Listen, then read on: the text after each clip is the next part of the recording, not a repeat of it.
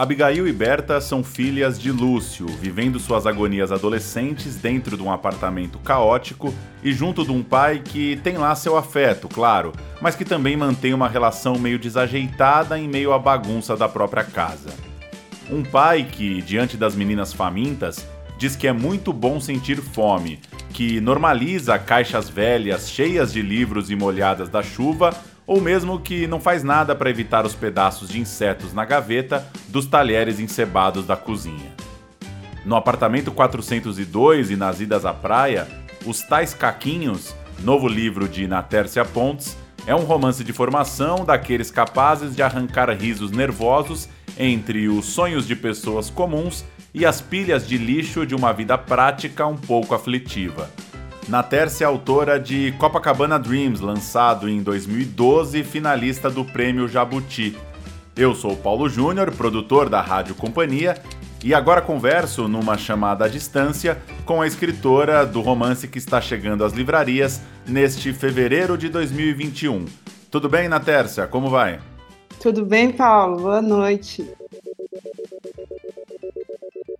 Na Tércia, você escreveu um texto para o jornal Globo no começo do ano passado falando um pouco sobre a escrita do livro. Eu vou me aproveitar dele para fazer essas primeiras perguntas para você.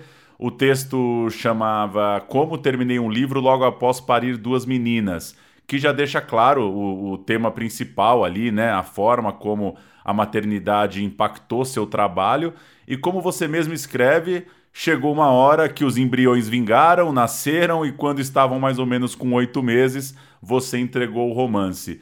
Queria começar por aí, que você contasse um pouquinho como que a construção dessa história, desde lá do início, atravessou esse momento de gravidez, o nascimento das meninas, como que foi escrever nesse momento da sua vida? Paulo, eu comecei a escrever esse livro faz muito tempo. Eu comecei basicamente logo depois de publicar o Copacabana Dreams, que foi fim de 2012. Na verdade, ele era um conto, né? Eu venho do conto e nunca tinha me arriscado a escrever algo mais longo. Então eu fui convidada para essa coletânea de uma edição chamada Bookstorm, que reunia alguns autores nacionais, e eu mandei esse conto que, que se chamava Lúcio, e que é praticamente um, é, uns dois, três primeiros capítulos do livro, claro que bem diferentes do que estão hoje, né? E aí a minha agente, a Mariana, viu ali um, um embrião, uma, uma possibilidade de, de aquilo virar uma história maior, e eu mesma quis me, me, me, empolguei, assim, me interessei em investir nisso, em inventar um jeito de escrever mais longamente. E aí eu passei muitos anos escrevendo, porque a vida no meio disso tudo, né? E também a gravidez delas, que não foi uma coisa muito fácil, porque era gravidez de risco. E eu adicionei o hábito de trabalhar no romance somado a todas as coisas da minha vida, trabalho. E eu acho que o processo dele foi muito interior, né? Porque algumas coisas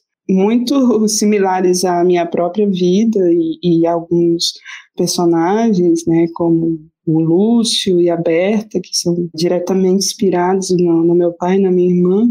Então foi um processo de observação interior, né? Eu, outro dia eu pensei nisso, que o Copacabana era olhar para fora e fazer esse registro, e os tais caquinhos foi olhar para dentro, assim, e também fazer esses registros sempre com, com ficção, né?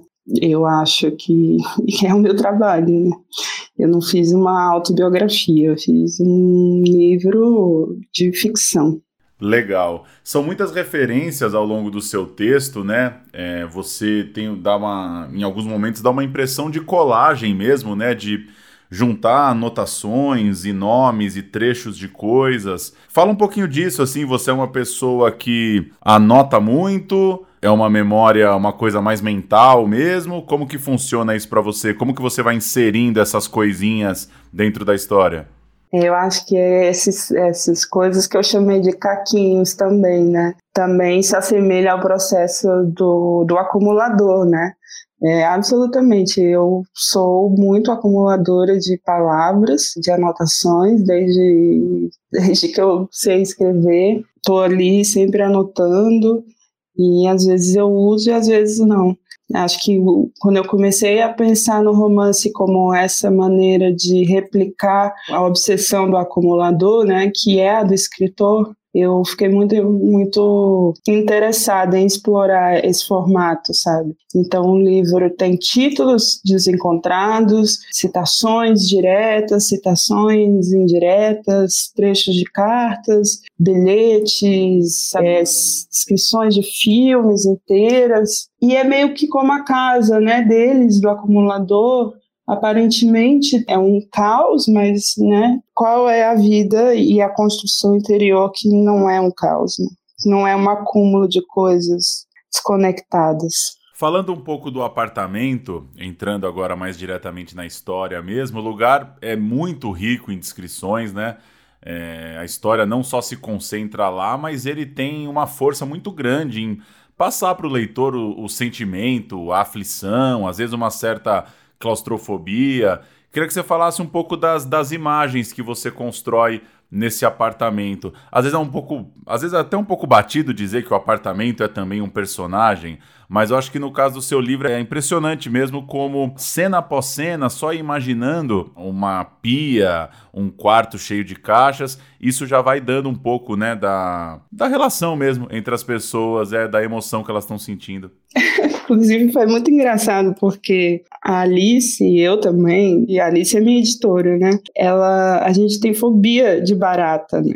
Então ela, antes né, da publicação, ela limpou muito esse apartamento, você não tem noção, ele era bem mais imundo. Eu não sei, é o meu processo de escrita, mas é, algumas pessoas que leram e me escreveram ficaram assim, algumas bem aflitas e meio enojadas, porque é, de algum modo eu provo provoquei no texto, né, essa sensação é, de uma coisa viva mesmo, né, como você disse. Eu acho legal, mas assim, não, não foi uma coisa especificamente pensada, foi é, uma descrição e que foi ganhando vida, né? E acho legal que provoca nem que seja nojo nas pessoas, né? É muito bom saber que, que chega, né? E uma, uma escritora falou assim: Ah, eu comecei a ler comendo o seu livro, mas eu tive que parar porque me deu muito nojo. Porque aí, começa quando... com cera de ouvido e bem escatológico, assim, em algumas partes, né? Pois é. E aí, quando chega na praia, a praia não é necessariamente um contraponto, né? Não é aquela praia de, de uma beleza deslumbrante, de uma relação com a natureza. Ela também tem uma coisa um pouco desajeitada às vezes. Como que é sua relação com a praia? Ou que praia é essa que, que apareceu para essas personagens?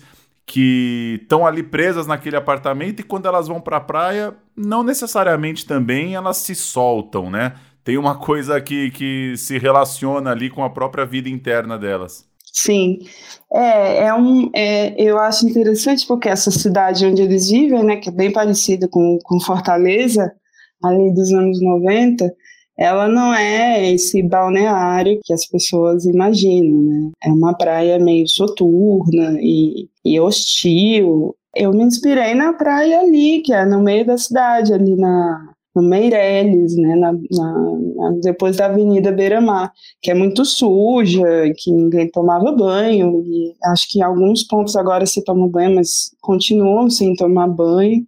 E é uma praia meio, meio que para turista passar, né? Não sei, eu acho interessante é, fugir desse, desse lugar solar, da praia. Me falaram também que no Copacabana Dreams, que a, o mar quase nunca aparecia, né? Em Copacabana, que também é um bairro ali na, na Orla, né? Eu acho legal explorar esse universo de praias hostis e soturnas. Não sei, também tem, tem a ver com, como você disse, né, o espírito dos personagens. E entrando um pouco na questão da adolescência, as personagens estão nessa fase que é cheia né, de conflitos emocionais, de busca por uma identidade, por um lugar no mundo. Eu queria saber, assim, por que, que você teve essa vontade de colocá-las nessa idade? O que, que te chama mais atenção nessa questão da adolescência, que se é tão importante né, na formação da pessoa, nos gostos, no que ela quer fazer da vida e tal, também pode ser muito traumático, né? Também pode ser um período muito difícil. O que é que tem nas adolescentes que te intriga? Eu não sei, eu, eu, eu também me pergunto, porque na verdade eu comecei a, a, escrever esse livro tendo como personagem principal o Lúcio, e eu queria trabalhar mais na, na questão do, do acúmulo dele, né? E o livro foi virando um livro de formação, sem muito controle meu. A Abigail foi ganhando mais corpo e importância na história. E a questão do, do pai acumulador ficou meio que um pano de fundo, né? quase metafórico, assim. Talvez tenha alguma coisa a ver com o processo de, de virar mãe, né? Uma coisa íntima minha, de, de tentar resolver a minha própria adolescência, de sair dela, né? Com 40 anos.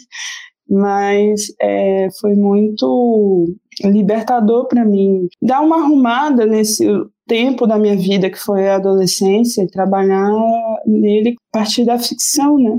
Uma maneira de me organizar também. Eu acho que uma motivação quase egoísta e que eu transformei em, em, em ficção. Eu acho que foi isso. Eu não quis né, propriamente explorar a adolescência, mas é um, é um tema muito rico, né? E que está em, muita, em muitos trabalhos de muitos escritores. Outro dia uma amiga minha também me falou que é muito comum, assim, o primeiro romance de um autor ser de formação, né? Deve ter alguma coisa ligada a isso. Sair desse lugar para poder escrever sobre outras coisas, né? Poder virar uma pessoa minimamente organizada por dentro, não sei. Sim, interessante.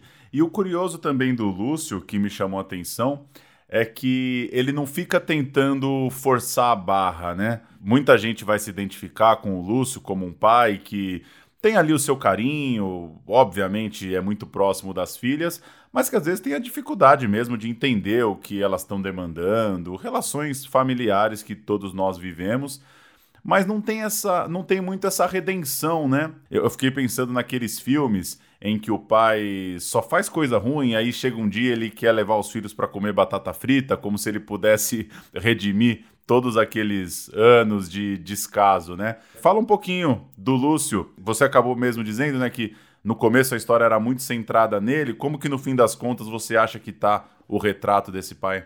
É curioso ver agora como ele bate né, nas pessoas que leram já. Eu acho que o, o Lúcio, a Abigail e a Berta, eles são, na verdade, vítimas né, da, dessa história. De, em nenhum momento ele é um antagonista, né? Porque não deixava, deixava as filhas com fome, mas também levava elas em restaurantes e ele era a maneira dele ensinar as coisas do mundo e, e da vida e as adversidades para as filhas. E funcionou, né? No meio, no meio desse apartamento, mundo cheio de barata, sem comida na geladeira, eles tinham uma conexão muito forte e verdadeira e uma ligação de pai e filhas e entre duas irmãs que também eu acho que o livro é uma, uma declaração, uma elegia à paternidade e à fraternidade. E eu acho que por isso que não tem redenção, porque ele não precisa se redimir. Talvez, é, não sei, é algo que eu quis passar no livro, mas essa coisa da comida choca muita gente, né? Que ele era um, um, um pai muito presente e a maneira dele apesar das dores dele e das angústias, né? Ele criava duas filhas. Talvez esse esse relacionamento, não tenho certeza, não sei, era bem mais rico do que muitos relacionamentos em casas muito limpas, por exemplo, comparando com a realidade agora. E eu achei legal mostrar uma relação tão intricada e complexa e fortíssima em um ambiente imundo, né? Um lixão não sei se eu consegui te dizer. Claro. Uma, uma coisa que eu fiquei curioso, você disse no começo, né, que foi sua primeira imersão num romance, e eu queria saber se você voltou no Copacabana Dreams em algum momento, seja essa volta, seja ela de forma literal ou, ou só figurada, se de alguma forma aquele exercício de escrever cenas que você via ali por Copacabana, como que você enxerga aquele exercício agora no seu primeiro romance? Que conexão você faz? Eu não, não volto muito para as coisas que eu escrevo, mas eu tive que voltar recentemente porque adaptaram um, um dos contos do Copacabana e eu tive que relê-lo muitas vezes é, porque gravaram a minha voz. É, eu vi ali algumas similaridades com o Lúcio, os tais caquinhos uma coisa que diz respeito à exuberância das palavras, assim, que eu sempre gostei, de uma coisa meio rococó, desse artifício meio postiço da, das frases, estranhos para algumas pessoas, não sei, mas que tem a ver com o meu processo de escrita, né, que é essa coleta de, de palavras que, e imagens que eu vou misturando. Esse, uma artificialidade, um artifício assim, na formação das frases e, e da própria história. Eu acho que eu mantive isso algo semelhante nos títulos, que também os títulos são quase contos e os títulos do, dos tais caquinhos também contam mais que um título é, e o mesmo universo talvez meio sombrio assim em alguns momentos. Boa. Para a gente fechar, uma pergunta meio momento histórico. Queria saber como que você está sentindo lançar um livro na pandemia, num Brasil de 2020 para 2021 agora né? Imaginando que os leitores estão conhecendo essa história nesse contexto do Brasil e do mundo, ainda mais que, como você disse, são seis, sete anos pensando nesse texto, um país e um mundo muito diferentes daquele que você tinha quando você começou a escrever. Como está sendo esses primeiros retornos e imaginar esse contexto do lançamento? Primeiro que, que foi um alívio para mim quando a gente começou a trabalhar no, no, livro, eu e a Alice, no ano passado. Acho que já, a gente já estava alguns meses em quarentena. Foi um alívio para mim ver que o livro ainda funcionava, né? Porque foi uma quebra muito grande, assim, né?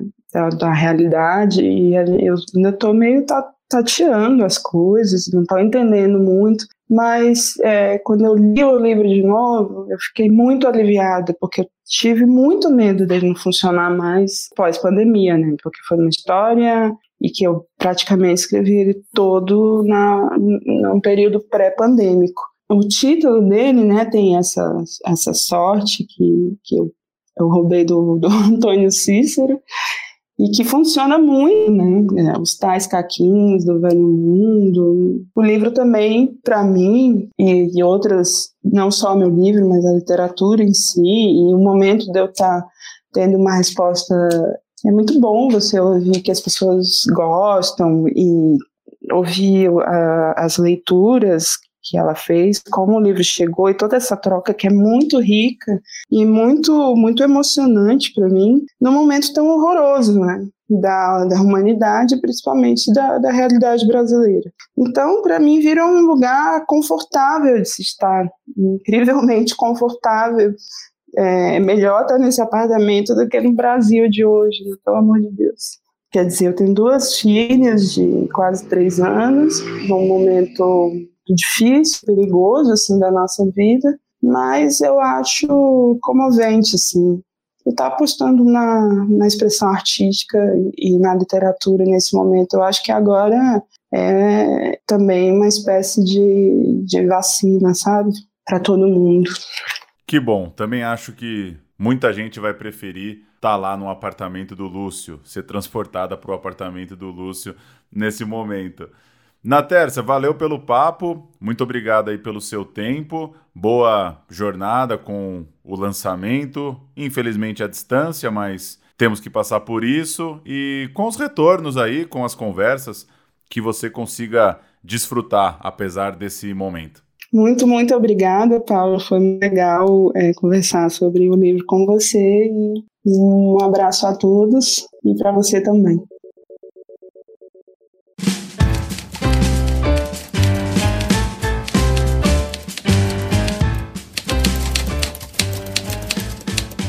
E a Rádio Companhia fica por aqui. Você pode escrever para radio@companhiadasletras.com.br para compartilhar suas críticas e sugestões e também acompanhar o nosso trabalho pelas redes sociais e pelas nossas newsletters.